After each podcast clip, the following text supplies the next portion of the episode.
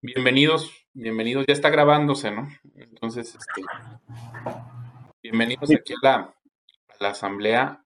Sí, sí, sí ven, sí ven la pantalla, ven, ven, ven. Sí. Sí, sí se ve la presentación. Ok, bueno, pues este, esta es la, pues estoy muy contento porque hace un año tuvimos una sin resultados, ¿no? Donde nada más les explicaba en qué consistía el modelo de Vina y qué es lo que teníamos eh, proyectado empezar a hacer. Eh, este, eh, este negocio, a diferencia de otro tipo de negocios, no es algo que puedas proyectar mucho o hacer muchos planes, sino que vas poniendo un pie delante y luego el otro y luego el otro y, más bien consiste en que cada, cada, decisión que tomes sea lo más valiosa posible. Entonces, les voy a, como tengo diseñada la reunión, es, eh, vamos a, les, mandé en la mañana los resultados del primer trimestre. Es un poco a propósito o copiando lo que hace Berkshire Hathaway, que también lo manda ese mismo sábado en la mañana, este, para que todos tengan la información al mismo tiempo y ya de ahí puedan ustedes este, comentar si tuvieron algo de tiempo para revisarla, este, se vale incluso decir no le entiendo, ¿no? Que ese es uno de los objetivos de Vina. El primordial es que lo que ustedes confían de recursos para Vina, pues valga más con el paso del tiempo, ¿no? Pero un, digamos que un propósito subyacente también que tengo yo de Vina es ir creando una cultura. O sea que yo veo que hay muchas áreas de oportunidad dentro de, en México de que una cultura de negocio sea todavía más sólida y este, y bueno, pues es lo que Vina, Vina trata de hacer, es colaborar con eso, ¿no? Entonces, ¿qué, qué es lo que pasa? Que a veces tú mm, tienes un trabajo, ¿no? O estás este, tratando de salir adelante en esta economía mexicana de una u otra manera y este, y mm, pues no se habla acerca de cómo se lleva un negocio, ¿no? Entonces, un poco lo que ustedes van a ir experimentando en Vina es cómo, cómo funciona un socio que te da reportes trimestrales, que te reporta anualmente, que toma decisiones, que se toma una vez al año el tiempo para contestar este tipo de preguntas. Ahorita que somos pequeños, pues puedo, puedo darme el lujo de contestarles uno por uno, ¿no? Por teléfono o algo así. Aunque yo prefiero y siempre, hasta cuando hablamos en corto, siempre les digo que, que prefiero que todos tengan la información al mismo tiempo, ¿no? Entonces, este, los resultados del primer trimestre, aquí, aquí los pueden ver. Eh, yo uso, ahora sí que el formato americano, esta, alguna, César es parte del consejo de Vina, ¿no? Entonces con César sí tengo discusiones más profundas acerca de lo que hacemos y de los reportes. Sin embargo, eso no quita que ahorita me, puedan hacer cualquier tipo de pregunta. Entonces, este, esto es al primer trimestre de 2021. Es cuando nosotros tuvimos nuestra primera asamblea en mayo también del año pasado y ya teníamos eh, la colocación de algo de capital. Habíamos empezado con 835 acciones colocadas y después de un año, al cierre de este trimestre también, ya son casi 3.000 acciones, ¿no? Entonces, es de tamaño, ya somos más grandes en, cuanto a colocación. Y, y, bueno, pues los, los resultados de este trimestre, pues es una pequeña ganancia porque se vendieron algunas acciones para hacer la, operación que vamos a platicar un poquito más a detalle. Y lo que es muy destacado, obviamente, pues es esta, este cambio de revalorización de acciones que es una pérdida aparente de 42 mil pesos, ¿no? Que pues a, mí no me gusta perder, ¿no? Y, y, quiero que también lo sepan con mucha claridad. Yo tengo una aversión a la pérdida permanente, entonces las decisiones que estoy tomando, y ahorita lo vamos a, ver con más detalle, en ningún momento son mm, con la intención de que tengamos este tipo de pérdidas con esta dimensión, ¿no? Pero ahorita lo, vamos a ver a más detalle. Entonces, no sé si podemos empezar con las preguntas. ¿Vieron el reporte? Así, así van a ser. Yo creo que el formato siempre va a ser darle prioridad a ustedes a sus preguntas y luego ya yo tengo algo, algún material preparado y creo que va a atajar algunas de las preguntas obvias que, tienen, pero es muy libre, pues, o sea, me gustaría que hicieran preguntas de los reportes o del negocio o de lo que alcanzan a ver o pues hasta podría ser este de filosofía. Es, un, es, es, una reunión para ustedes, ¿no? Entonces, este, no sé quién, quién, quién quisiera empezar, quién tuviera algún tipo de dudas. Pues yo creo que una muy general yo tendría, ¿no? O sea, ahorita con todo el rollo de cómo está, pues con esto de Rusia y cómo se están reacomodando los frentes económicos en todo el mundo, este, no se ve como que un riesgo a corto plazo, y a corto plazo me refiero, no sé, cinco años, con las inversiones en las empresas gringas, en donde hasta donde tengo entendido está todo el, capital invertido. Este, no está todo el capital invertido en empresas americanas. Eh, tenemos la, la, fíjate, voy a, voy a proyectar el reporte para que veas la posición como, como, está, como está sentada. Nuestras principales posiciones es en una empresa que se llama Alibaba, que es una empresa china, y Meta Platforms, que es así, es americana. Ahorita vamos a platicar de eso, que bueno, es buena pregunta. Mira. Es cierto, se me olvidaba Alibaba. Tienes toda la razón. Sí, es Alibaba. Tenemos 91 acciones de Alibaba y luego 13 de Meta Platforms. Eh, pues yo creo que sí, e, e, es, buena, es buena pregunta. Este, pues yo creo que lo entro directo a lo que tengo preparado, ¿no? De esto. Este, el gran riesgo que tú... antes de ir a, eso, yo tengo una pregunta de, los resultados, este, la, primera diapositiva que estabas mostrando. Sí. Ahí, por ejemplo, si hay utilidades que están este, reportando a las acciones, en, ¿bajo cuál estarían de estos este, conceptos? ¿Cómo? No, no, no entendí la pregunta. ¿Me la puedes volver a reformular? Sí, por ejemplo, eh, si alguna de las empresas en las que, en las que, hay que tenemos posiciones reporta una ganancia sobre utilidad y la reparte este, esa ganancia, ¿dónde estaría reflejado en el estado? En, aquí no se refleja porque este es un estado de resultados, pero nosotros lo que hacemos es recibir dividendos. Eso. O sea, una empresa, haz de cuenta, una empresa vende todo el año, ¿no? Y de, de sus costos y sus gastos, etcétera, tiene una utilidad y de esa utilidad, año con año, ellos tienen una asamblea, los directores, y determinan si van a, van a repartir esa parte de las utilidades a los accionistas o si deciden volverla a invertir. Entonces, cuando las empresas nos entregan dividendos, nosotros en la contabilidad va directo al capital contable de nosotros, pero no entra en el estado de resultados. Ah, ok. Entonces, cualquier cosa que se vea como capital contable, ganancias capital, ahí estarían esos. Ahí estarían los dividendos. Ahora, tú los puedes ver nosotros en este reporte que yo les mando. Este, hay. Mi idea es em, reportarles a ustedes como me gustaría a mí que me reportaran, ¿va? Y como yo les sea este tema de las finanzas, yo normalmente me gusta mirar lo cuantitativo más que las palabras de los, de los gerentes, ¿no? Entonces, hay tres, todo, todo hombre de negocio o mujer de negocio debe fijarse que existen estos tres eh, estados financieros, que uno es el balance general, que es este que les estoy mostrando. Entonces, el balance general consiste en activos, pasivos y capital, ¿sí? Entonces, los activos deben sumar lo mismo que pasivos y capital. El otro estado importante es el estado de resultados, donde se reflejan las ventas, eh, costos de ventas, utilidad de operación, gastos financieros, y luego ya viene lo que es la utilidad antes de impuestos, los impuestos y finalmente la utilidad neta, que es la que luego se reparte. Y dentro de ese incluimos este tema del resultado integral, que es una práctica contable, pues, o sea, aunque nosotros no aceptemos esas pérdidas, porque nos vamos a esperar a que vuelvan a tener un mejor valor para venderlas, de todas maneras hay que registrarlas porque es la manera en la que Vina está haciéndolo, ¿no? O sea, la, la lógica que estoy siguiendo es utilizar el precio de las acciones a como estén y esa es la que va a reflejar el valor de nuestros portafolios.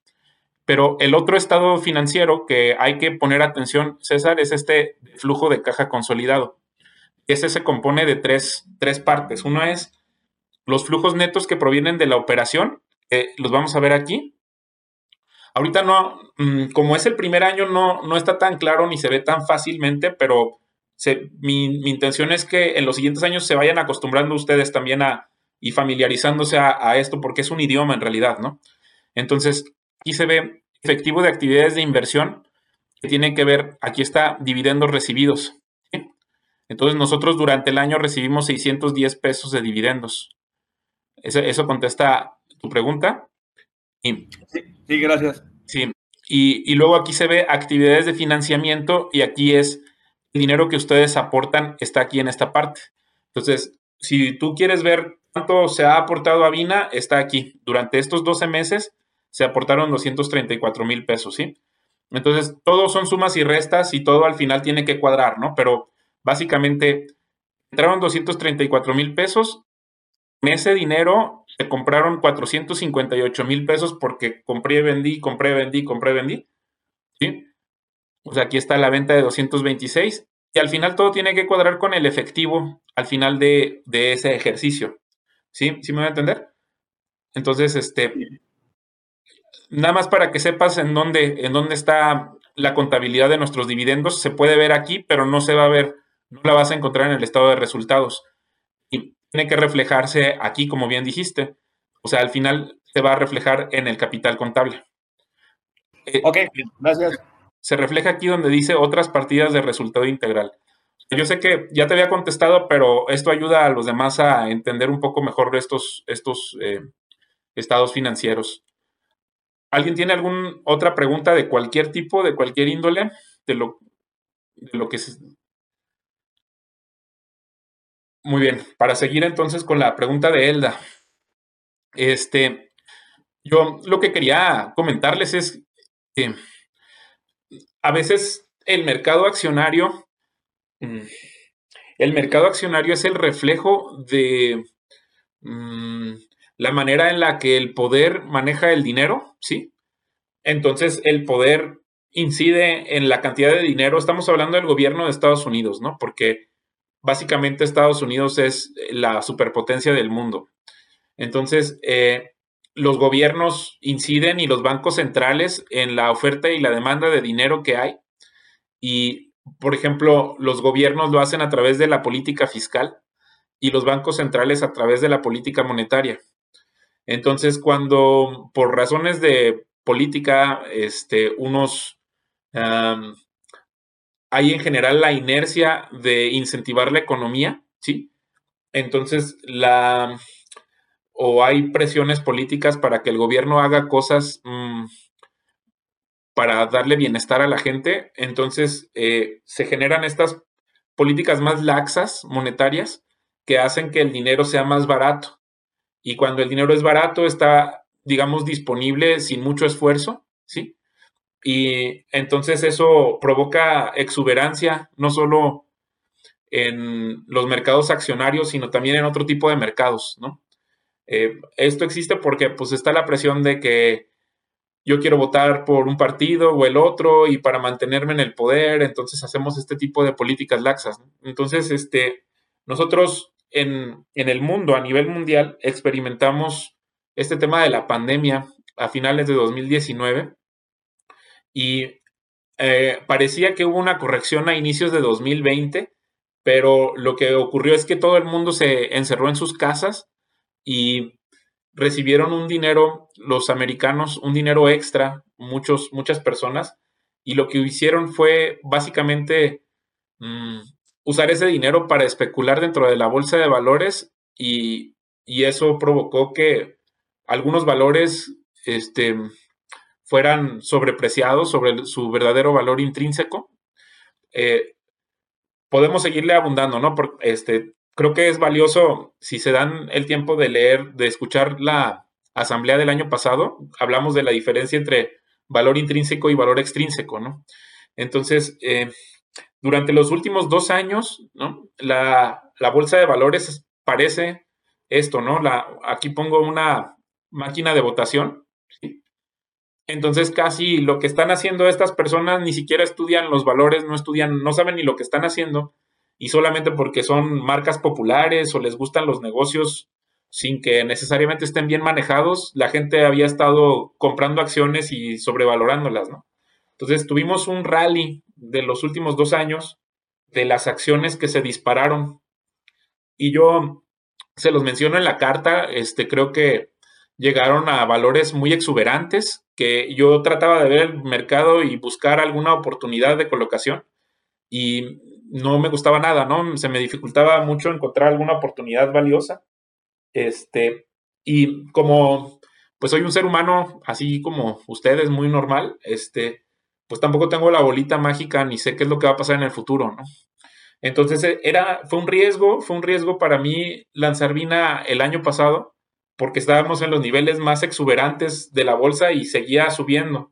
Entonces yo decía, bueno, pues este, también por eso tenía un poquito de, em, mm, como de renuencia a pedirles que invirtieran más, porque yo decía, pues van a, van a, van a enviar capital a Vina y luego mis únicas opciones son, están sobrevaloradas o están muy exuberantes, ¿no? Entonces a mí, para mí era un problema, un problema porque todo lo veía muy caro, ¿no? Y la gente en el mercado lo que hace es que, así como ven este del casino, este, como están como en las maquinitas estas adictos, están sin mucho esfuerzo ganando dinero, ¿sí? Entonces, sin mucha inteligencia, simplemente un niño podía comprar acciones y ganar 20, 30% si le atinabas, porque básicamente lo que hace la gente ahí es tratar de atinarle. Si le atinabas a la siguiente gran idea, este, podías ganar una gran cantidad, ¿no? Pero todo cambió ahora con eh, la aceleración del conflicto entre precisamente entre, entre Rusia y Ucrania, como lo comentaba Elda, y esto, mm, e, e, este conflicto detonó este, un problema por la energía, ¿no? Eh, creó eh, el embargo a Rusia, ¿no? Este, creó eh, una barrera para aprovechar esa energía de Rusia precisamente y Rusia decía pues no me puedes embargar ni, me vas a tener que pagar en rublos, ¿no? Entonces, este, eso cambia, eso alteró totalmente la dinámica de el consumo de la energía y eh, impacta los precios de los de, del petróleo, del gas, ¿no? Y cuando suben todos estos precios, pues se genera esta inflación, ¿sí? Este, pero quiero, quiero antes de llegar más allá, este, hay, hay, otra cosa. Yo a todos les regalé un libro, este, que se llama Principios para colocar capital, ¿sí? Y este, un poco para que entendieran cómo, cómo se piensa aquí en Mina, hay, hay un capítulo que se llama eh, Principios, Principio del Mercado, es el 3.3. Y entonces ahí yo les digo, uso como ideas de películas, ¿no? Que digo que el mercado ahorita ya parece la Matrix porque ya está en todas partes, ya con inteligencia artificial mucha gente está comerciando acciones. Entonces ya no es nada más una persona muy emocional, sino que hay robots que están interactuando y buscando oportunidades de arbitraje, o sea, diferencias de precios, ¿no? Entonces eso, eso, eso dificulta la, hacer esta actividad. No digo que sea imposible, creo que hay muchas oportunidades todavía, pero a mucha gente le dificulta este tipo de cosas y cuando sus premisas con las que programan sus robots se salen de sus parámetros, entonces los colapsos son más, parece que son más agresivos de como eran cuando no había tantos robots, ¿sí? Y al mismo tiempo, pues eso provoca que las personas exageren en la euforia y también exageren en, la, en el pánico, ¿sí? Entonces, este, esta idea de el señor mercado, también la trato ahí en el libro, se los recomiendo. Digo, ya sé que les di un chorro de tarea, les mandé muchos libros, pero bueno, este, si quieren entender un poco cómo está funcionando el mercado en este momento, creo que es una buena guía. Entonces, aquí no estamos hablando de una sola persona inteligente, sino que estamos hablando de probablemente las mentes más brillantes de la humanidad que decidieron dedicarse al tema de los negocios, ¿no? O sea, en lugar de estar haciendo tecnología o desarrollando em, otro tipo de o artes, están muchas mentes brillantes de la humanidad dedicadas al mercado. Entonces, este, eso también dificulta, dificulta la situación. Y, y, por eso no hay que subestimar las decisiones colectivas que, que toman. Sin embargo, eh, también son, siguen siendo seres humanos, aunque usen robots ¿no? para hacer sus operaciones de arbitraje.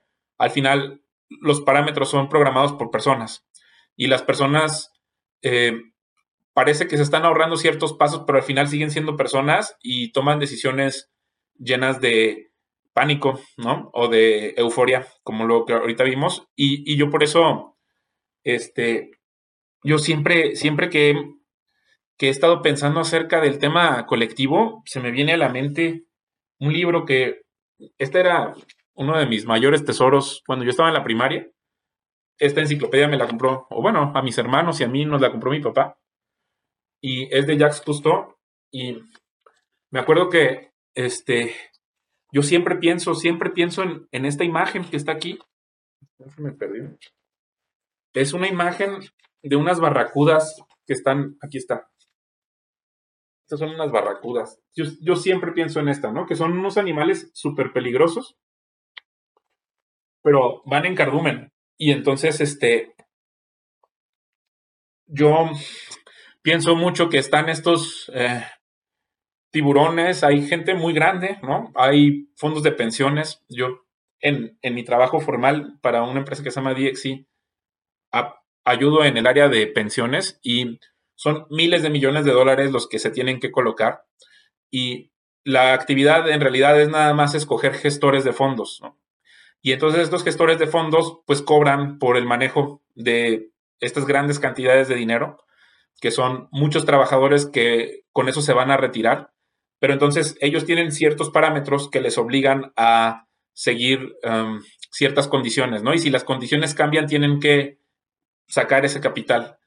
Y entonces esos vaivenes se hacen todavía más eh, impresionantes, ¿no? Pero una situación, vamos a pensar, por ejemplo, en uno de estos cardúmenes, ¿no? Que van a comer algo de comida que se encontraron por ahí y, llegan todos juntos. Ahora vamos pensando, el primero va a agarrar el buen pedazo de la comida, el segundo va a agarrar un menor pedazo, el tercero otro menor y el último que llega es el que agarra la peor parte o no agarra nada, ¿no? y luego cuando terminas de comer eso, pues salirte de la oportunidad, el primero se va a salir de la oportunidad, este siempre va a tener hambre y, a lo mejor va a ser el último en salirse porque van todos juntos, ¿no? No sé si me estoy dando a entender. Eso también pasa aquí en las acciones.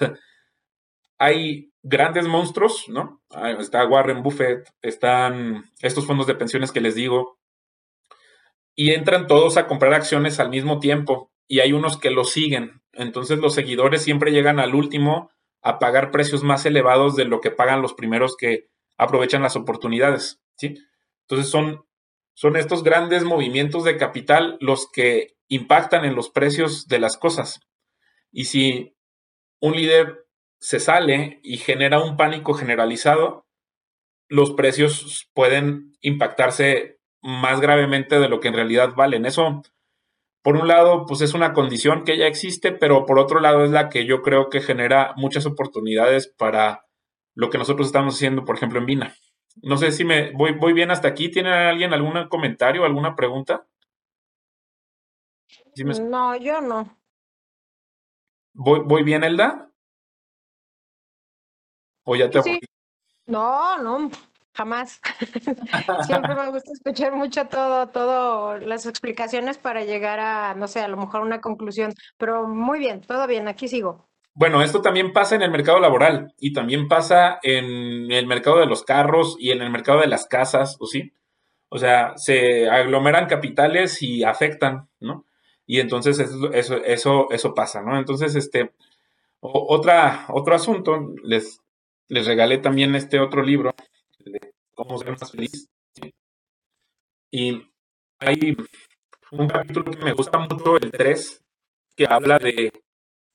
No, ¿sí es el 3? Sí, me parece que sí es el, 3, sí, que es que hay muchas... No, no es el 3, es el 5. es el capítulo 5, no, sí, va a ser el 5. Hay, hay muchos este, espejismos en la vida, ¿no? Y los seres humanos tenemos este problema que nos apegamos a nuestras ilusiones ópticas o a nuestras ilusiones. Entonces, yo aquí les digo, no tengas ilusiones falsas, rómpelas, destruyelas para que veas la realidad, ¿no? Y esta, pues ya saben que yo soy pues, muy mm, seguidor, ¿no? Me, me, considero un alumno de Warren Buffett, entonces él puso una de estas imágenes también y así es porque coincido con su conclusión, ¿no? Muchas cosas que pasan en el mercado son apariencias nada más y también tienen que ver cómo las ves, ¿no? Entonces, por ejemplo, estas dos seguramente la vieron en algún libro de estos de Stephen Covey, de los hábitos de la gente altamente exitosa.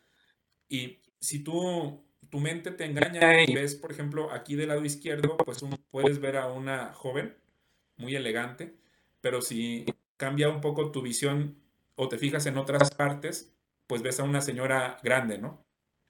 Y lo mismo en la otra imagen, ves a una joven que está mirando hacia el fondo, pero si volteas el enfoque, pues ves a un hombre grande con sus bigotes, ¿no?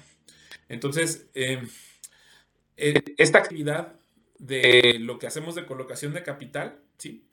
Hay muchas formas de verla y de abordarla, pero no todas las formas son las correctas, ¿no?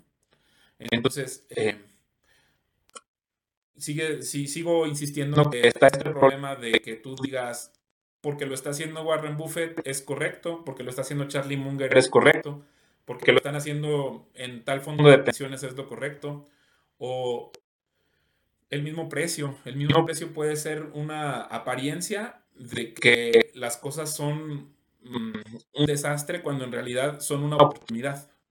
No sé si me estoy dando a entender con esto también. Y y por, lo, por, el otro lado también, un, precio que parece razonable a lo mejor es algo que está sobrevalorado.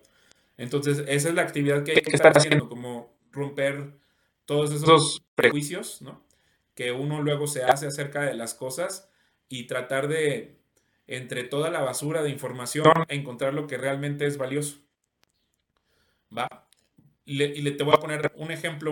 Digo, ya vamos a ir directo y creo que es tratando de contestar tu pregunta, este, pero también si no te la contesto, me vuelves a, decir o algo, a interrumpir, ¿sí? Este. Va, va. Oye, Memo, se, se, escucha como muy cortado y muy bajito. No sé si es mi internet o algo allá contigo. ¿Se escucha mal? César. Pues, Se escucha medio cortado de vez en cuando nada más, pero como que traes el micrófono ¿Es el micrófono de la compu? Es que quería conectar el otro, pero si lo conecto, este, ya no los escucho.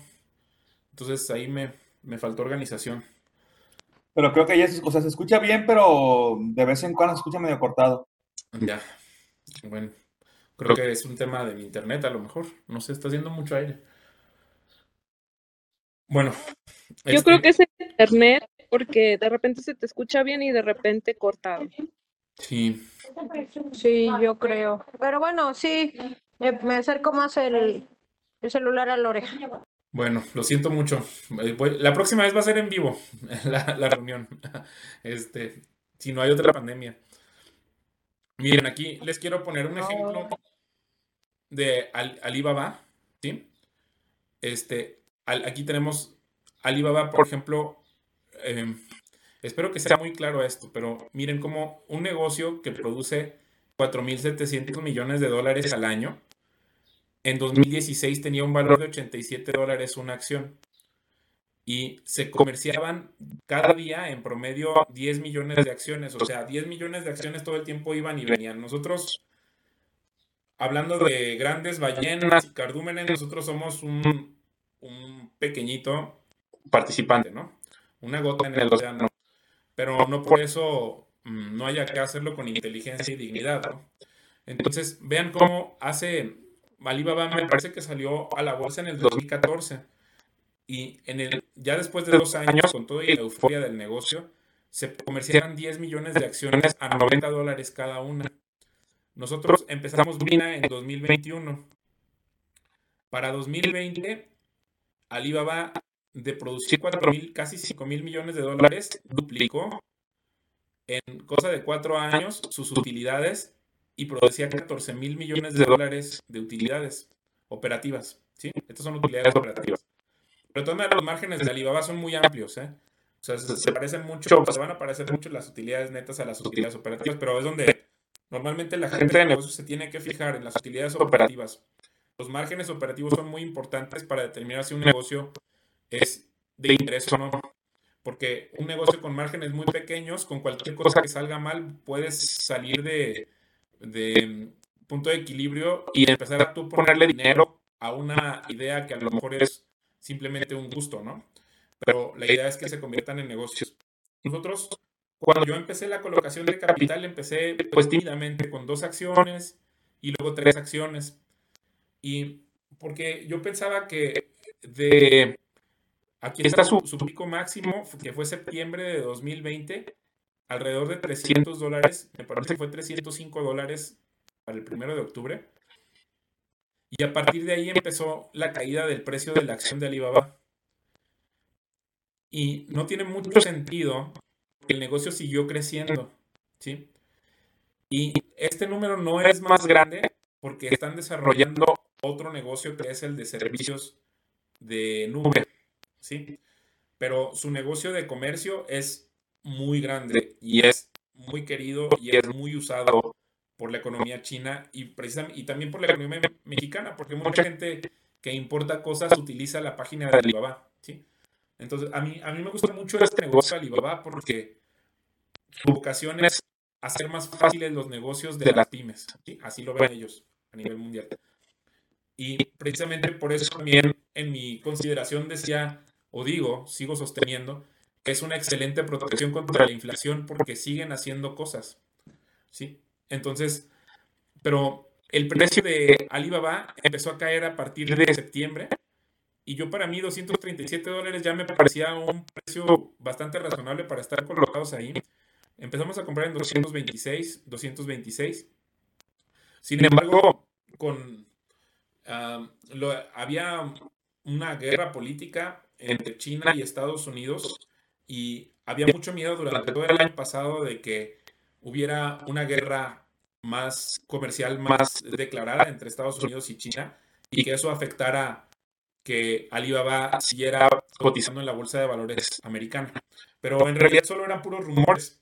En realidad no, nunca pasó y me parece muy difícil que llegue a pasar porque siempre hay mm, señales de que hay una buena coordinación y de que se necesitan ambos, tanto Estados Unidos como China, ¿no? aunque sigan en esa guerra comercial. Pero eso hizo que el precio de la acción se desplomara, siguiera cayendo. Eh, yo, parte también de lo que les quería comentar es que no estoy jugando yo al casino con la confianza que ustedes han depositado en mí, sino trato de hacer las ideas y ejecutarlas con el mayor cuidado posible. Y yo aquí había estimado que habíamos llegado al piso de, del precio de Alibaba. Este, eso casi toda la decisión de colocación. Me salí, me desinvertí de las acciones. Teníamos Google, teníamos otro tipo de acciones, porque consideré que ya Estados Unidos estaba llegando a su tope de lo que les decía de exuberancia. Y el lugar donde me parecía más lógico para colocarnos, pues es Alibaba, pero a pesar de haberme colocado con cuidado en diciembre y en marzo también seguí comprando, vean, aquí el volumen diario como de comerciar 10 millones en una situación normal, el conflicto que se detonó en febrero, combinado con el miedo de este juicio entre China y Estados Unidos, duplicó el volumen de acciones que se vendían de Alibaba, lo que provocó se exagerara, en mi opinión, el, la situación de Alibaba, ¿no? Entonces, llegó un punto donde la acción de Alibaba llegó a 70 dólares, ¿no? Este, y ahorita ya otra vez regresó al rango de 100 y el viernes pasado cerró en 90 dólares, ¿no? Pero yo desde el principio les he estado insistiendo mm, que mm, acuérdense de la diferencia entre valor intrínseco y valor extrínseco, ¿no? Entonces, en mi opinión, una acción de Alibaba en los siguientes años va a tener un valor muy diferente a este valor positivo, ¿no? Entonces, para mí, por eso me parece muy lógico que estemos colocados ahí. No sé si de alguna manera estoy contestando tu pregunta, Elda. Sí, sí, sí, totalmente. Sí, sí, gracias. Sí. Este. Pues es que yo estamos pensando en, en, estos conflictos donde se escucha, ¿no? Que, que pues eh, finalmente el dólar va a dejar de ser la moneda única chida del mundo y estamos escuchando como demasiadas cosas en cuanto al tema político, pues también va a traer muchas consecuencias en lo económico, entonces también eran como preguntas que tenía para hacer, pero sí, me creo que sí, sí está siendo contestada mi pregunta. Bien, ok.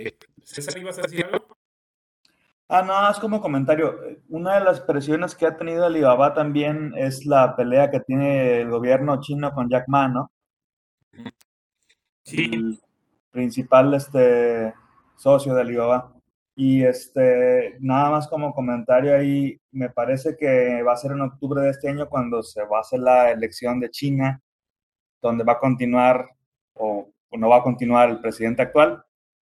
Y eso puede hacer que se pivotear ya el precio, pues, ya con más estabilidad. Sí, sí, algo que también ocurrió era lo que les comentaba hace rato de las parvadas. Entonces, eh, hay un participante que es muy querido en la economía americana, que es Warren Buffett, y Warren Buffett está acompañado de otro señor, un señor ya de 95 años que se llama Charlie Munger, que es su socio. Y entonces Charlie Munger, este, mm, él era presidente de, un, de una empresa que se llamaba Daily Journal, que es un periódico, pero ahora sí que es es como el tipo de gente en el que yo me quisiera convertir por la sabiduría y por, por la claridad de mente con el que ven ellos las cosas. Y entonces él estaba comprando acciones de Alibaba. Entonces era lo que precisamente hacía que la gente no se terminara como de asustar del tema, ¿no? Decían, pues al menos Charlie Munger tiene acciones de Daily Journal. Y esto ya es como mi opinión personal. Eh, cuando él se reúne y lo pueden buscar ahí en internet, tiene una asamblea de Daily Journal. Él defiende con mucha claridad este tipo de decisiones de comprar Alibaba y unos meses después deja de ser el presidente, ¿no? Entonces, en mi opinión, creo que hubo ahí una diferencia en puntos de vista, porque este tipo de decisiones son audaces, ¿sí? No todo el mundo entiende este, esta decisión de colocarse en Alibaba y entonces yo creo que generó una presión política dentro del Daily Journal por la cual Charlie Munger decidió salirse, pero creo que la decisión sigue siendo acertada estar aquí, ¿no? Este, sí, sí les quería como hacer ese comentario, porque, mm, pues, en mi opinión está bien estudiado esto, ¿no? Eh, creo que para, para, el comentario que hizo César, em, creo que Alibaba ya llegó a un tamaño y a una visión que supera a Jack Ma. Entonces, ellos, es un señor que se llama Daniel Chang, que es el, director general, y ellos están muy comprometidos con el tema de ayudar a que los negocios sean más fáciles. me gusta mucho esa visión que ellos tienen. Y, y creo que el valor que tiene Alibaba va a sobrepasar cualquier conflicto político de corto plazo. No sé si me va a entender con lo que estoy diciendo. Sí, sí. Sí. Digo, para complementar lo que acabas de decir, sí, definitivamente cuando lo de corto plazo se arregle, vamos a tener un mucho mayor valor intrínseco de lo que tenemos en este momento. Pero no quiero decir una cifra, pues. Claro. Sí. Entonces. De, de, las, posiciones que además de Alibaba mencionabas a este, Meta, ¿verdad? Sí, sí, también la tengo aquí. Este, eh, eh, aquí la pueden ver, ¿no? También es, es otra cosa que, no,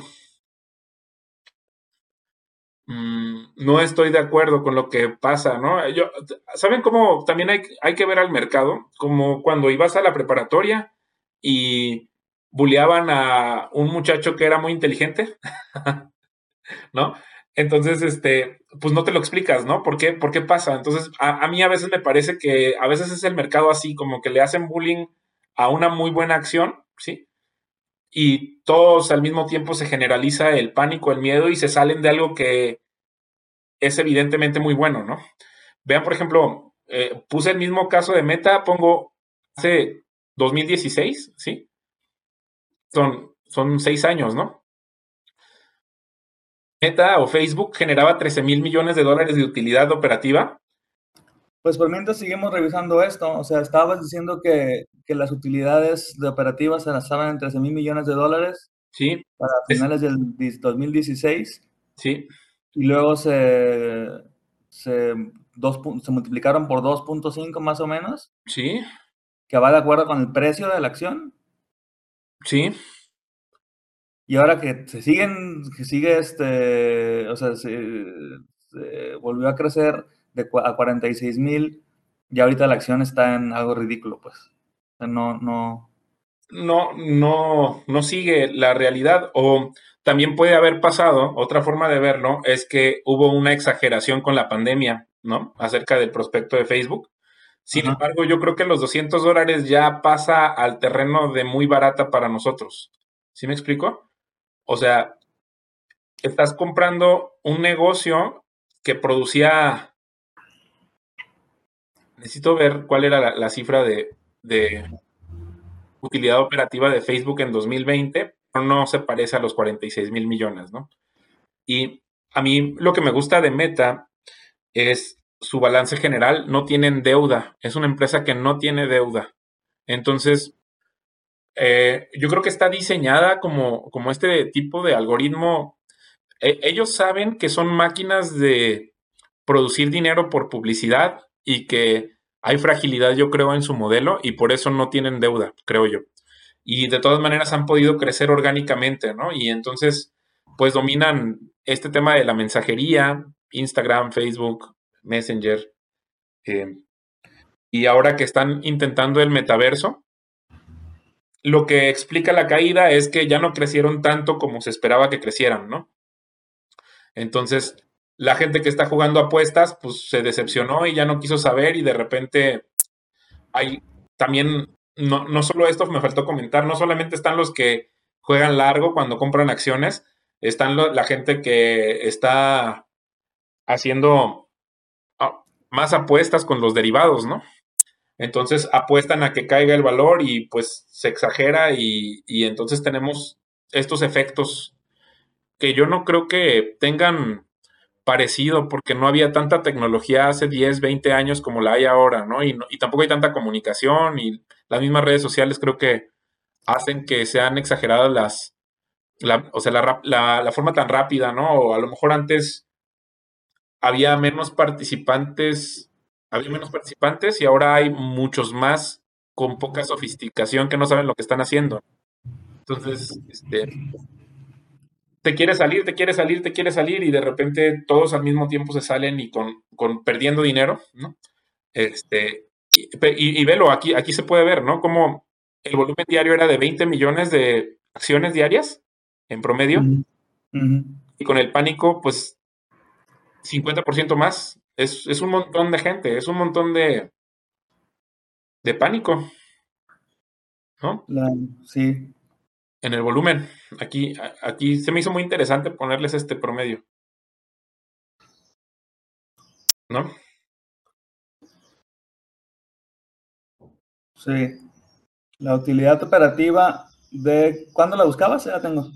La de 2020. 2020 estaba en 32 mil. Ah, sí, perdón, aquí, aquí está, el 32.671. ¿Cuál buscaba antes, no? La buscabas como del 2019, sí. Del 2019, 23 mil. Sí, es que cuando tú ves el, el, el, modelo de negocios de Facebook, pues es puro algoritmo. O sea, no tiene. Mmm, pues casi todo de ventas es casi utilidad neta, es, es, es impresionante, ¿no? Y, y, yo, pues, ¿qué cambió del negocio para que el valor cayera tanto? Pues no, no, no, me cuesta trabajo, me cuesta trabajo, este, seguir la lógica del mercado. Eso es la verdad, ¿no? Okay. Oye, este, digo que a lo mejor los demás no van a poder eh, seguir, entonces no sé si quieres seguirle con la Sí. presentación. Sí, yo creo que sí.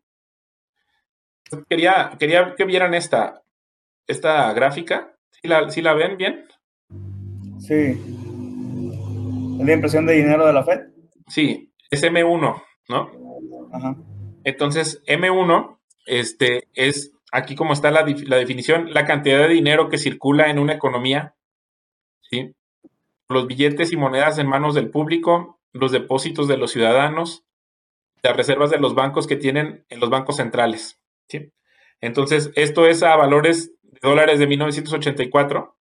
Para comparar peras con peras, nosotros nacimos aquí en esta zona, de los 80s, 84, 80, y- sí, 70 y tantos. Y no había habido un cambio drástico de M1 hasta 2015. que Se duplica, ¿no? Para 2015. 633 a 1200, ¿sí?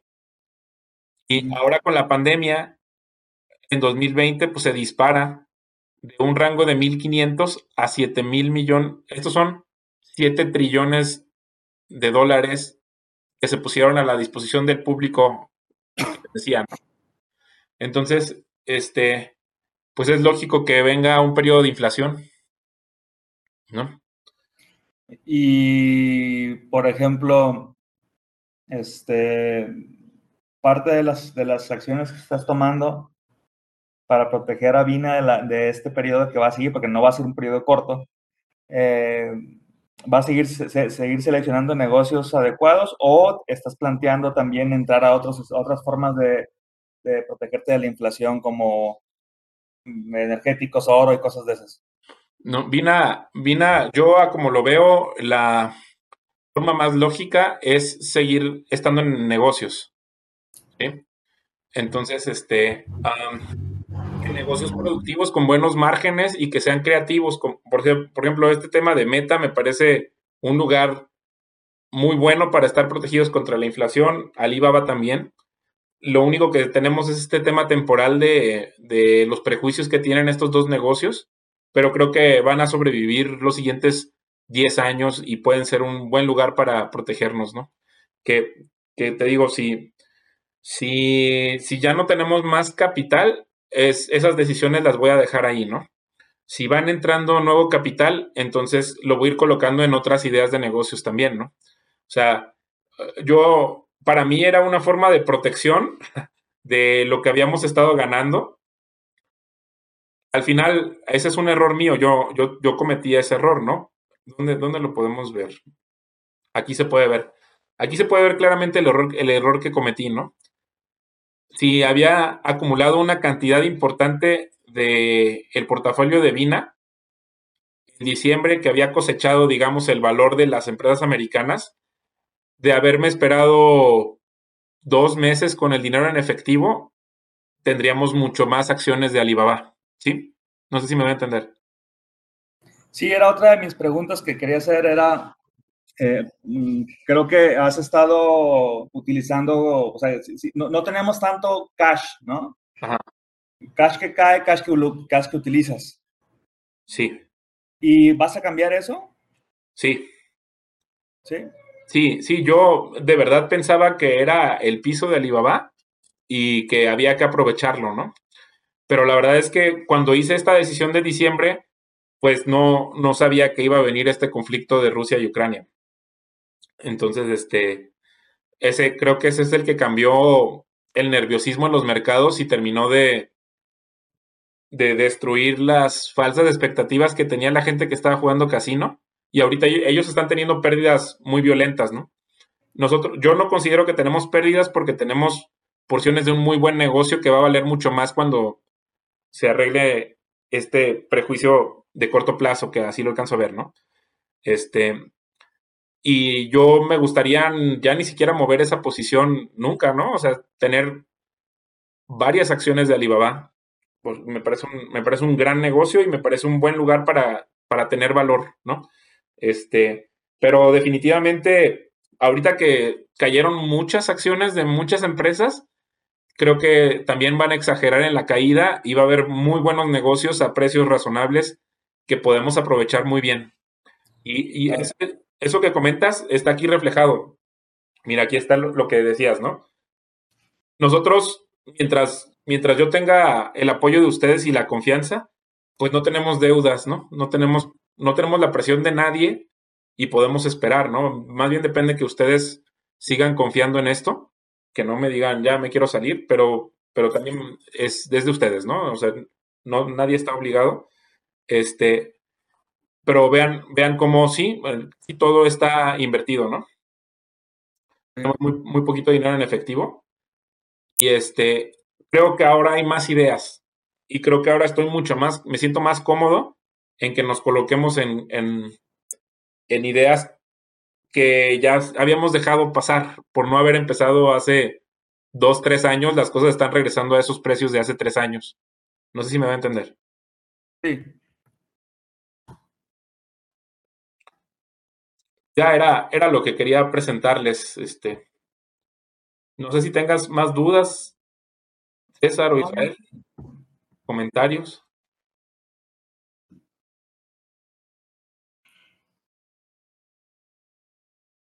No, no, todo bien. Sí, creo que lo que mencionas es importante. Ahorita pues todos los mercados están abajo y pues sí, eh, ahorita pues es tiempo de pensar, esperar un poquito para pues para invertir a, un buen precio, como dices, porque pues eh, tiene una esperanza que después los mercados pues mejoren. Sí, no, nosotros, nosotros, eh, la manera en la que veo las cosas eh, creo que hay posibilidades de negocios pequeños que nos puedan dar mucho mayor valor en el, en el futuro, que sobrepasen también lo del mercado, ¿no?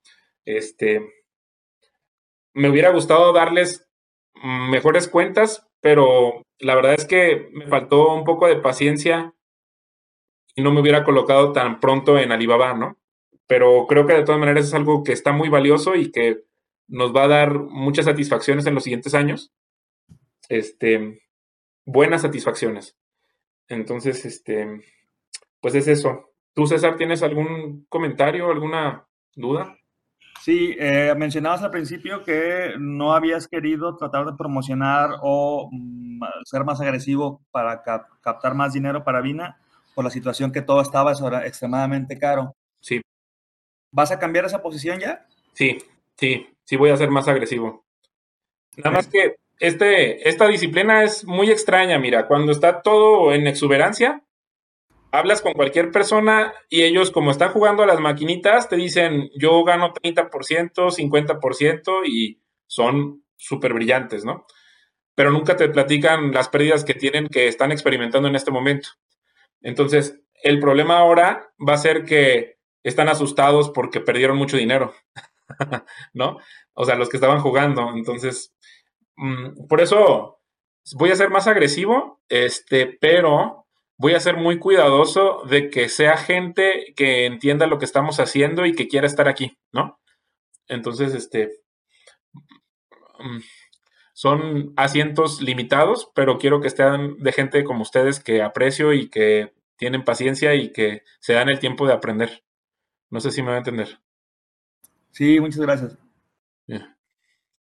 Pues muchas gracias por su tiempo. Este, nos vamos a ver en un año otra vez y este, espero que con mucho mejores resultados y en una situación mucho mejor para el mundo, ¿no? Pues sí. Gracias, Memo. Va. Muchas gracias y nos vemos pronto. Adiós. Bye.